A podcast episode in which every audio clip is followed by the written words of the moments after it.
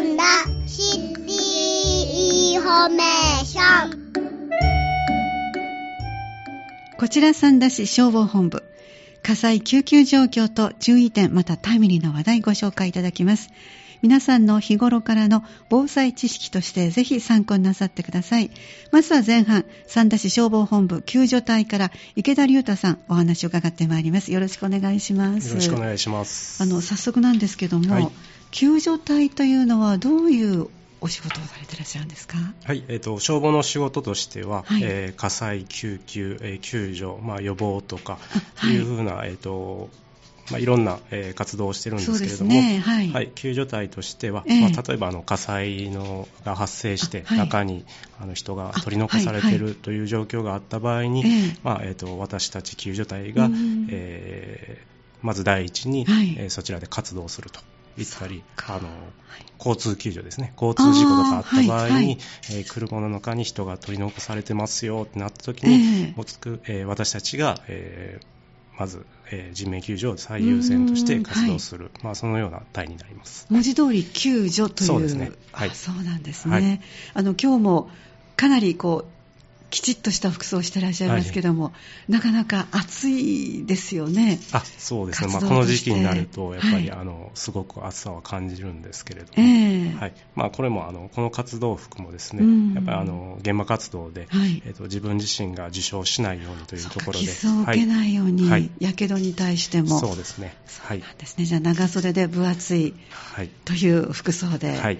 お疲れ様でございます。ありがとうございます。はい、私たちがだから安心してあの連絡をして、はい、皆さんが来てくださるということですね、はい、ありがとうございました。では早速その出動件数からご報告いただけますか、お願いします、えー、それでは今年のですね、えー、と6月19日現在となるんですけれども、はい、出動件数の方をお伝えさせていただきます。ご紹介ください、はい。えー、火災件数にあっては、えー、18件となります、はい、こちら6月中はなしとなっております、はい。はい。えー、救急件数に関しては2138件、はい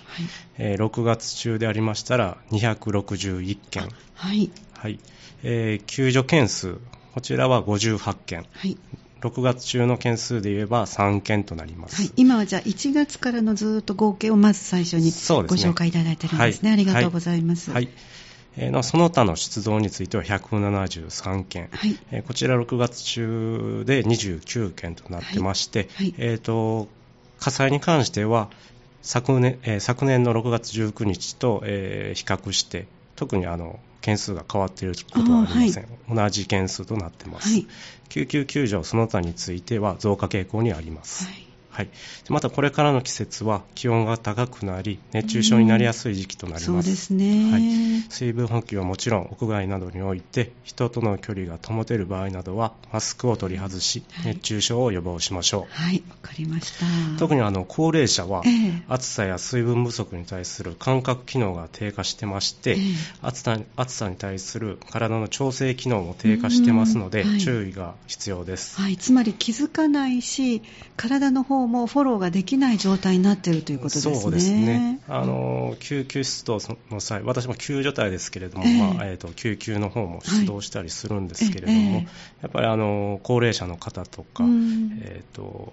まあ、自宅の方を行かしていただくと、はい、えー、冷房とか効いてなくて、やっぱりムッとした感じ皆さんにとってはムッとするそうですね。だけど。っていうところが、まあ、やっぱり多いのかなというふうな印象を受けます。そうですか、はい、はい、であの子供に関してはですね、うん、体温の調整能力がまだ不十分に発達していませんので、はい、気を配る必要があります、はい。暑さを感じていたいなくてもこまめに、あの水分補給をしてもらって、はい、えー、暑さを感じなくても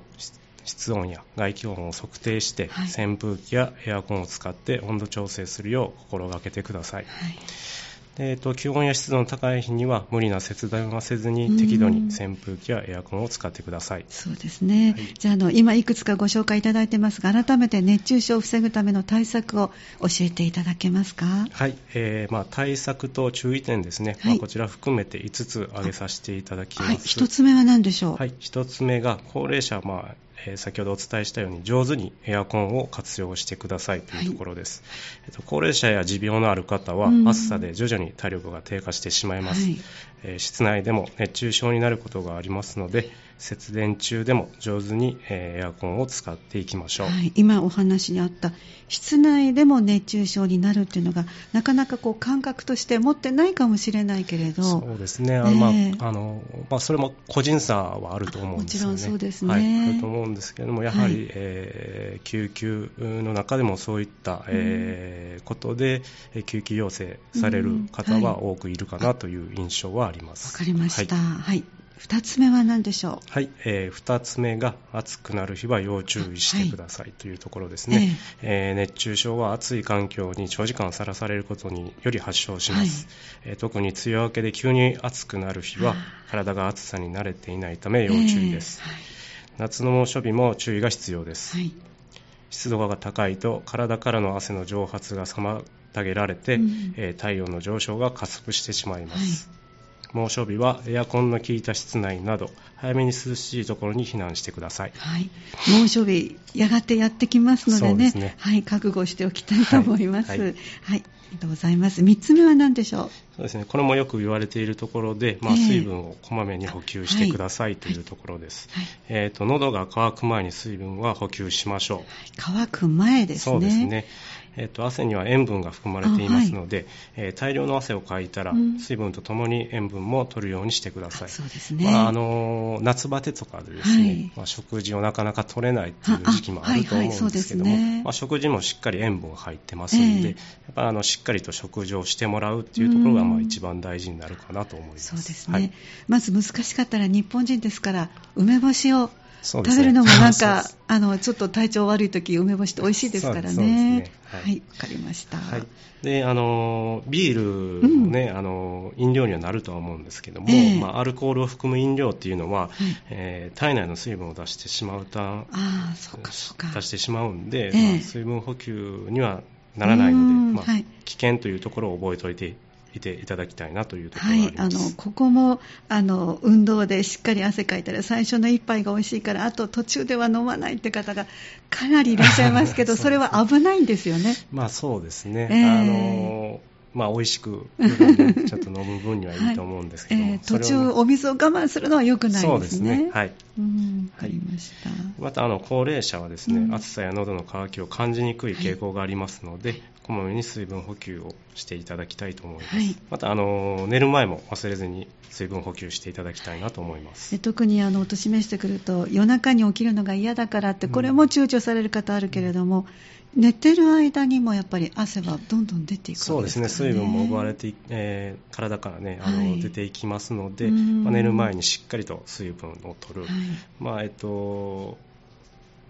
こまめに取るというところがやっぱり一番大事になってくるかなというふうに思いますねつまりイメージとしては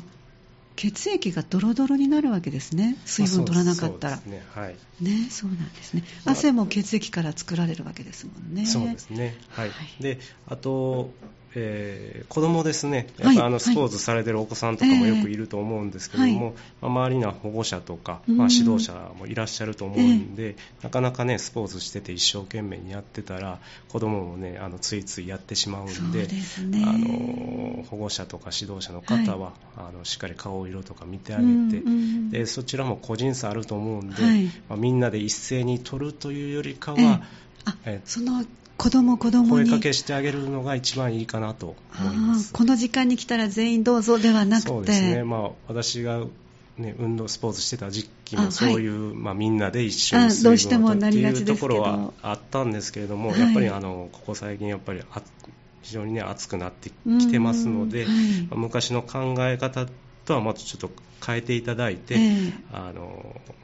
個人でね指導者の方がよく顔色を見てあげて、うん、あの声をかけてあげるというところが大事になるかなと思います、はい、顔の様子だったらやっぱり赤くなりますか？それもかなり進んだ状態かもしれませんけど、まあ、そうですね。で汗がよあよくかいてるとか。かなり汗が出てるとか、はい、でまあえっ、ー、とよく走ったりとか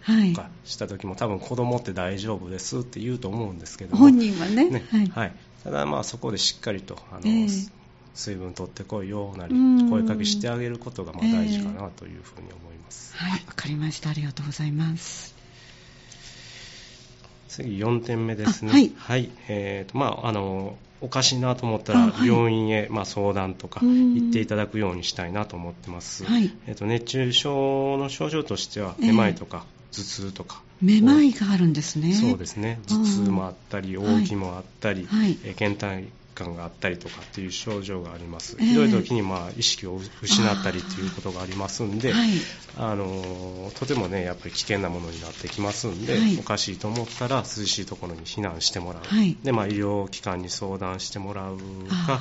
まあ、えっと、連れて行ってあげるか、またもう本当にね意識がないような状態であったら迷わず119番通報していただきたいなと思ってます。わ、かりました、じゃあ最後の5つ目は何でしょう？はい5つ目ですね、えー、先ほどのスポーツのこととも関連するんですけど、うんはい、やはりあの周りの人にも気配りをしてくださいというところです、ね、えー、自分のことだけではなくてご近所で声を掛け合うなどして周りの人の体調にも気を配ってください、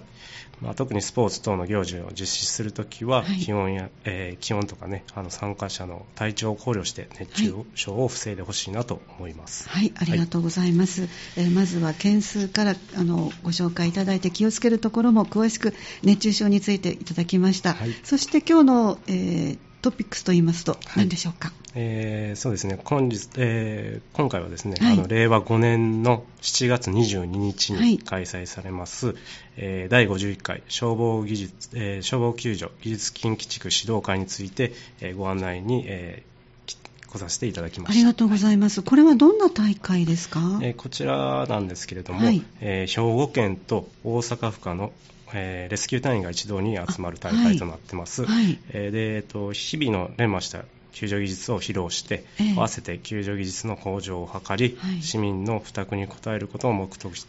として開催されます、はい、で成績上位の隊員は、えー、8月に北海道の札幌市で開催される全国消防救助技術大会に出動することができます。全国大会も8月にあるということですか、はい、はい、どんなようなことをされるんでしょうね、はい。えーと、訓練はですね陸上の部7種目と水上の部7種目に分かれていまして、はい、三田市消防本部からは陸上の部のロープ応用途半訓練に2組、はい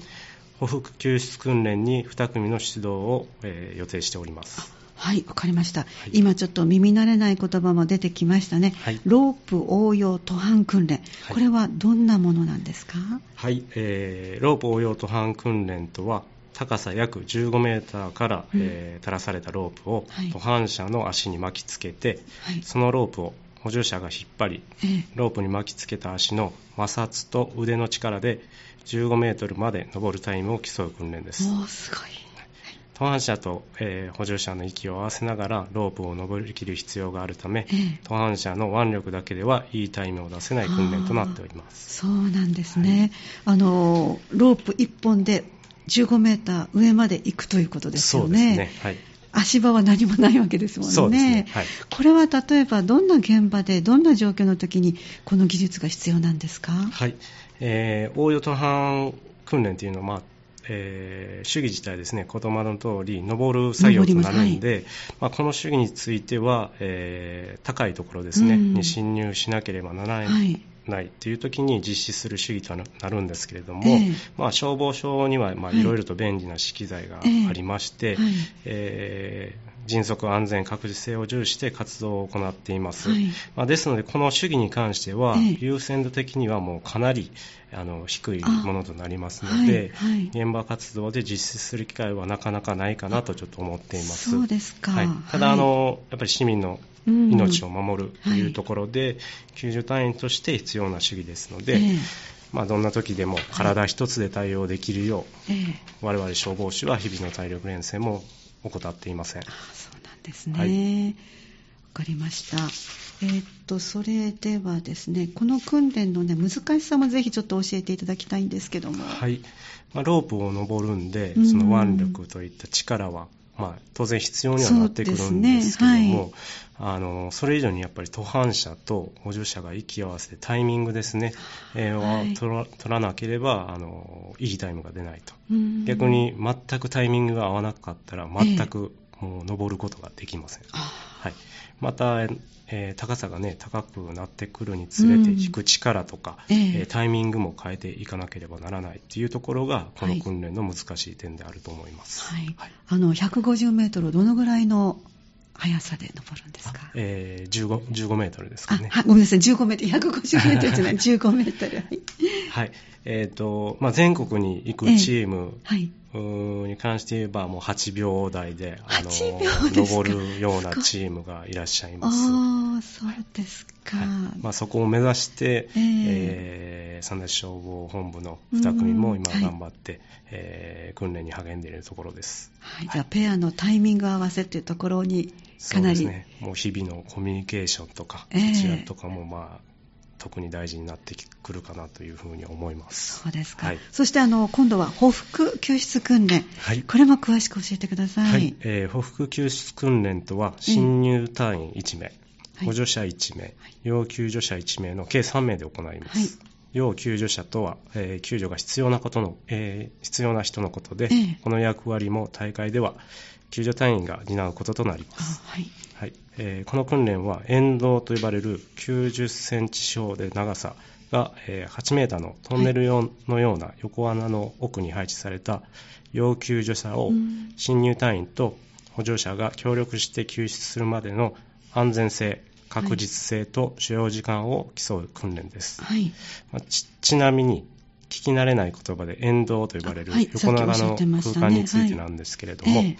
漢字で煙の道と書いて沿道と言います、はい、これは火災現場など煙が充満した狭い空間を想定した空間となっております、はい、そして歩幅救出というこの歩幅ということもご紹介ください、はい、えー、歩幅とは体を伏せた状態で移動するという意味があり、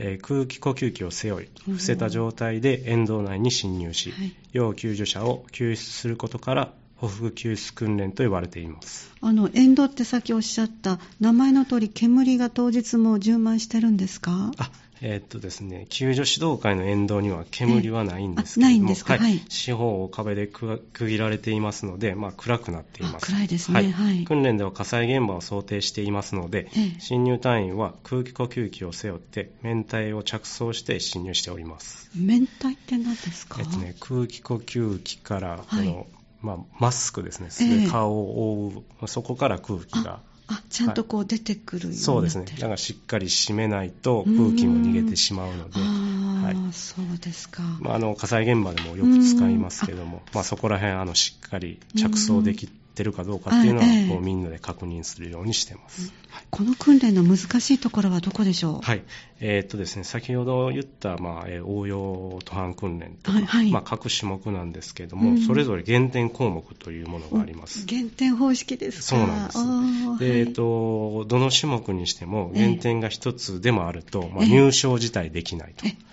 いうところになってきまして、ええ、特にこの、えー、歩幅救出に関しては、え、減点項目が多い種目となっています。はい、はい、というところで、まあ、傑作とか資機材の取り扱い、はい、まあえーと、合図の方法、要救助者の搬送など、まあえー、大体40秒40秒かからないぐらいの、はい、はい、主義になるんですけれども、まあ、その間でいろんなことをやっぱりやらないといけないので、えー、選手たちは細かいところまで考えて、えー、訓練に励んでいます。はい。先ほどこの出動される方はあの訓練されていらっしゃるとおっしゃってましたが、はい、練習は毎日されていらっしゃるんですか？ですね、えー、毎年大体、えー、と4月中旬から7月の大会までの約3ヶ月間訓練をしています、えーはい、えー、今年度も同じようにやらせて、えー、いただいています、はいあの三田消防ではですね、えー、例年、えー、6月に消防署内で選考会を実施してから、はい、えー、7月の大会に出場する隊員を決めていたんですけども、えー、今年度はもうあらかじめ出場する隊員を決めて、で、ね、各チームが本戦に向けて計画を立てながら懸命に訓練に励んでいます。その様子は見学することはできるんでしょうか？はい、見学していただくことは可能です。ただ、あの、天候とか、はい、あの、現場湿度があったりしますので、え。まあ、その状況にもよるんですけれども、え、午後の、え約4時間ほど、え訓練を行っています。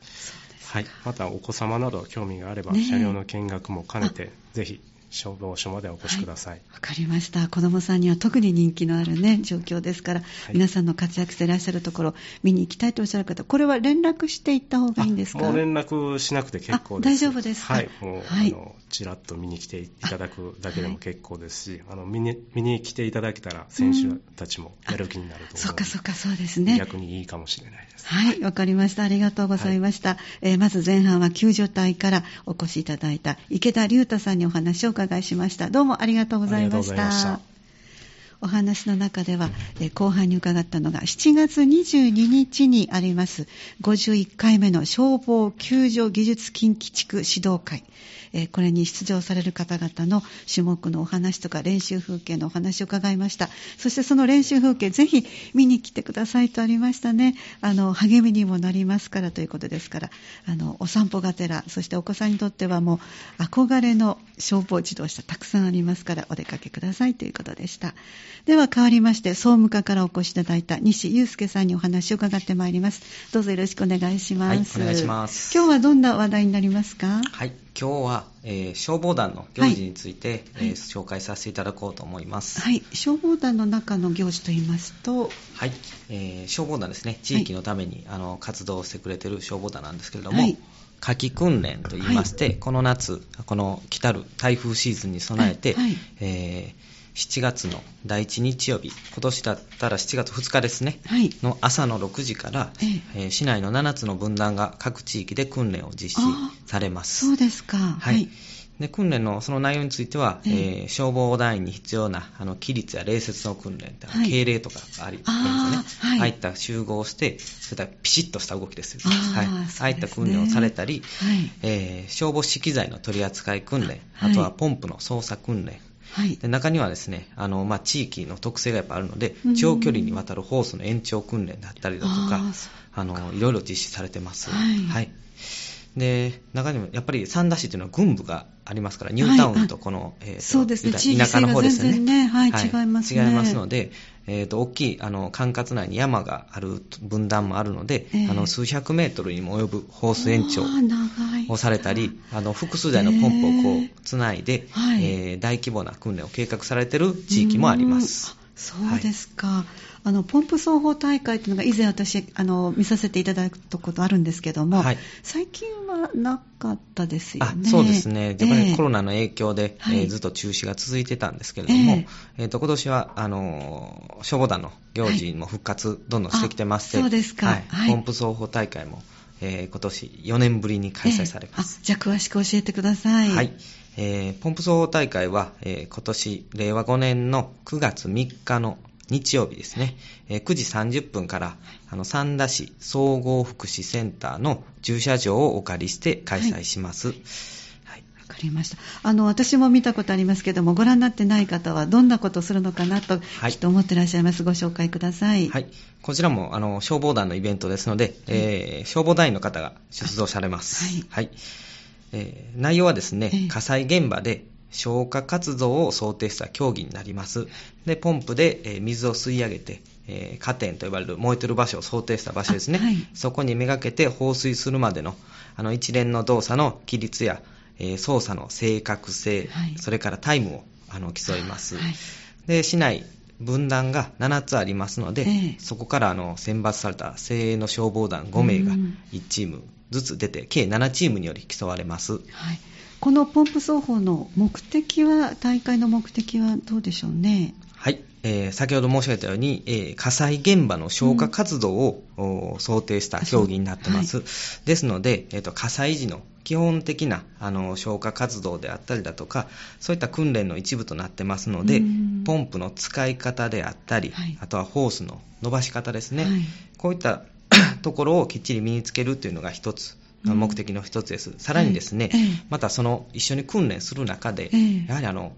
顔の見える関係、団員団員さん同士がやっぱりコミュニケーションを取るあの場にもなってますので、いざやっぱり災害現場で顔を合わせた時に全然知らない人同士がいきなり一緒に活動するっていうのはやっぱりちょっと難しい部分であったり、ね、あのいろんなリスクもつくと思うので、はい、やっぱり地域の分断が一堂に集まって、えー、コミュニケーションを取りながら訓練するのも、はい、あの一つ目的の一つとなってます。こういうことを訓練してくださってるから、日頃の何かの時にキビキとした行動でそうですね。素早く消してくださる、ということですね、このポンプ奏法の見どころも教えてください、はい。えーと、本番の大会はあの9月なんですけれども、えー、えー、訓練自体は5月頃からしておられる地域もあります。もはや始まっているんですね、はい、で消防団員の皆さんもあの優勝を目指してあの訓練され日々訓練されてます、はい、でそんな中でやはり見ど見どころですね、えー、えー、実際のあの火災現場で使用する、えー、あの消防のポンプと同じものを使いますので、そちらを使って勢いよくやっぱり素早く放水する、ここが見どころかなと思います。はい、で、えー、普段ですね、ご家族の方も結構応援来たりするんですけれども、はい、普段あのお仕事の姿やったり、家の姿しか、えー、家でのあの姿しか見てないと思うんですけれども、えー、消防のあの活動服を着て、で真剣なあえー、のキビキビとした緊張したね、はい、お姿を見せていただいてます、確かにすごいですね。スピーディーな普段とは違うお父さんという形で、えーはい、あの見ていただけたら、あの家族の方にも、また一般の方にもあの非常に見どころあるんじゃないかなと思ってます。そうですね。はい、今一般の方とおっしゃいましたが、誰でも見ることはできるんですか？はい。あの当日、えー、福祉センターでやるときですね、はい、これはどなたでもあのご覧にいただけますので、あ,、はい、あのご自由にご来場ください。はい。えー原則、あの雨天でも実施する予定にはなってますけども、はい、まあ、あのやはり警報が出たりだとか、えー、あの三田市に被害が出ているなどの時は、えー、やむを得ず中止することもございます。はい、はい。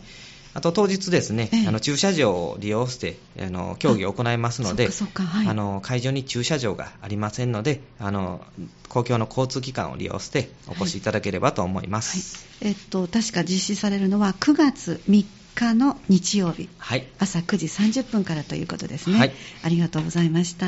はい、でですね、はい、その実際にあの今回、消防団のイベントを2つほど紹介させてもらったんですけれども、えーはい、三田消防団ではその消防団員さんですね、えー、こちらの方を随時あの募集しております。そうなんですね、はい、はい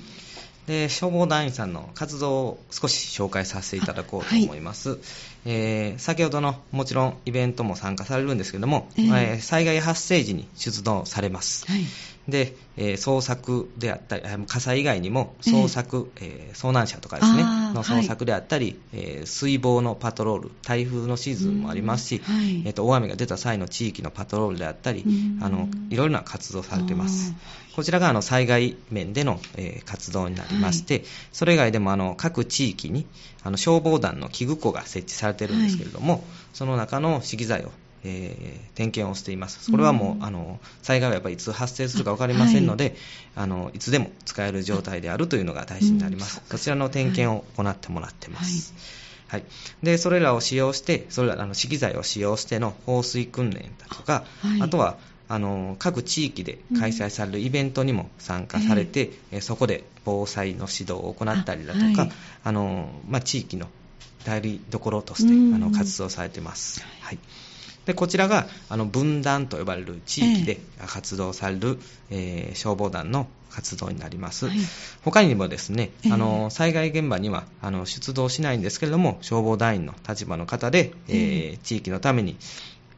活動される団員さんもいらっしゃいます。どんな形でしょうか、はい、そちらはあの女性団員の方が中心なんですけれども、はい、えー、火災予防であったりだとか、地域防災などの、えー、広報活動、啓蒙活動、えーはい、されてます。はい。例えばですね、えー、心肺蘇生法の講習の指導に行ったりだとか、はい、えー、幼稚園児に対してあの防火紙芝居といって、防火意識の啓発でそういった活動をされてます。はい、今現在もですね、えー、あの学生の方だったりだとか、はい、あの普段お仕事されている方、えー、主婦の方、さまざまな方に活動をいただいております。はいまた消防団の入団にあたりましては、えー、活動内容は入団前から丁寧にあの事務局の方から説明させていただきますので、はい、えー、防災初心者であっても全然問題ありません。はい、また少しでもこの興味がある方とか入団、ぜひ希望したいという方がいらっしゃいましたら、うん。はい、あの消防本部の総務課の方で、あの事務局をしておりますので、はい、えー、消防本部の総務課、もしくはあの地域の消防団員の方に直接どうすればいいですかということも声かけてもらって結構です。はい、はい。なんか難しい条件とかはありますか？えー、っとですね、えー、っとね、三田市内の在住在勤っていうのが、はい、もしく在勤もしくは在住。お勤めに来られてるか、はい、お住まいの方。そうですね。あとは年齢年齢18歳以上で、はい、まあ、健康な方、はい、はい、が条件とはなってますけれども、はい。はい、またあの活動される分にはあの、うん、手当が支給されたりするので、そうなんですか。はい。でですね、実は最近あの火事が最近で今年に入ってからですけど、えー火災が三田市内でもありまして、はい。そね、あのそこでもこう地域のためにたくさんの消防団員の方が集まって活動していただいてました、はい、で活動も夜中に差し掛かってたんですけど、そこでもあの地域の方がその何々地区の方が、はい、えー、公民館でおにぎり作ってくれてますということで本当にもう地域に密着して、えー、はい、それで活動されてるんだなっていうのをあの、はい、目の当たりに僕ら一緒に活動させてもらってて、はい、そういうことがあって、えー、あの本当地域のために消防団の皆さん頑張ってくれてるんだなというのがあの最近ですけど痛感した。えー場面がありました。そうですか、はい、ぜひそういうこう心持ちを持っていらっしゃる方、また関心を持たれた方は、えー、三田市消防本部総務課までお電話ください。はい、電話番号をご紹介いただいていいですか？えー、079の、えー、564の7302です。はい、もう一度お願いします。はい、079-564 7302です。はい、えー、こちらはあの平日の9時から5時半までになりますので。はい。はい。わかりました。ぜひ興味のある方お電話なさってみてください。はい、よろしくお願いします。よろしくお願いします。では最後にこの時期に気をつけたい災害のお話、ちょっとご紹介いただけますか？はい、えー、先ほどあの夏季訓練のところでも申し上げたんですけど、やっぱり今からあの水害であったり、あの台風の時期。そうですね、はい、今年は早くにね、やってきましたからね。ね。この間もあの台風で警報も出ましたね、この間。はい、はい、で、えー、と今後、やはり発生がもうこのままないということはないと思うので、はい、あの発生で台風の情報が出たらですね、えー、とそれらの情報に耳を傾けていただいて、あの自治体からの情報だったり、気象庁からもあのその都度やっぱり情報が出るのと、えー、あの天気予報をしっかり確認して注意をしてください。はい、はいこちらはあのテレビやラジオ、それからスマホでも今、皆さん見れますので、でね、台風情報をやっぱ常に意識しておくと、はい、まあ、特にそうですね電車で通勤の方なんかは電車の止まった情報とかもい。っぱいあるので、気にはされてるとは思うんですけど、はい、で台風が発生すると,、えー、と今の発生してからの情報というのは、うん、まあ、天気予報、僕ら職業柄から常に気にしてるんですけど、あはい、あの刻一刻とどんどんどんどんあの変化していて、ね。はい、進路を含めて降水量とか勢いとか、ずっと見てしまうんですけれども、はい、あのその中でですね、自分のあの住まいの地域にどういった被害が出るのかとか、うん、どのような情報に今なってるんかっていうのをちょっと把握して、避難する際の目安にしてもらえたらなと思います。はいまたあの自治体、三田市でもあの出してます、ハザードマップ、そうですね、はい、の確認して、自宅が今、どのような被害に遭う可能性があるのか、だとか、防災メールですぐあの情報が取れるようにはしてもらえたらなと思います。はい、はい。であの自治体から出る、はい、あのいわゆるこう情報などがちょっと言葉が変わってきましたね。そうですね。はい、えっ、ー、と2021年だったと思いますけど、はい、あの以前はあの避難勧告とか、はい、そういう言葉で指示とか。ありました。難しいですよね、これ出たらどうしたらいいのっていうのが、はいはい、ちょっとまあ難しかったと思うんですけど、どれがこう切羽詰まってるのかがわからないですよね。よくあの街頭のアンケートでも、はい、あの勧告と指示ってどっちが、どっちが危ないの？そうそうそうですね、はい、分かりにくい表現かなというのがあったので、はい、あの見直されました、はい、で今はあの警戒レベルがという表現されてます。はい、1、2、3、4、5と。はい、でこのような形であの自治体から情報が出たりだとか、あの気象庁の方も警報やあの大雨特別警報と書いて、はい、あの聞かれたことあると思うんですけども、えーはい、やっぱこういった文言が、うん、あの整理されて、はい、今、自分の地域がどのレベルになってるんだっていうのは、ちょっと把握してもらう目安になるかなと思います。はいちょっとあの危険性について警戒レベルの説明をさせてもらおうと思うんですけども、はい、えー、1と2っていうのはあの早期の段階になります、はい、なのでこの段階でえーとまあ、心の準備もそうですけど、うん、あの行動も備えていただく、はい、あの三田市内でも大雨の被害が出たりだとかしたことがあったんですけれども、はいやはりその降る前に、うん、えー、買い出ししておくだとか、あそうですね、はい、いわゆる注意報レベルのあたりでしょうか。うね。はい、なので、まあ、降る前にそういったことをしっかり整えていただいて、はい。はい、数年前の、えーと、大雨ですかね、うん、あの1回目に降った時は、はい、あの家に帰れない方とかも出たんですけれども、はい、その2回目の時は、皆さんあのスーパーもこの物がなくなるぐらいみんな買い出しその雨降る前にされてて、はい、事前準備で。そうです事前準備で、この辺があのレベル1、2とあの備えていただく部分になります。はい。で、レベル3ですね、はい、レベル3からは、この時点ではあの大雨、洪水警報のレベルだと思ってください。警報が出てきた。はい。はい、で、こちらが出たら、危険な場所からあの高齢者など、うん、というのはあの避難に時間がかかる人ですね、はい、こういった方々たちは、えー、避難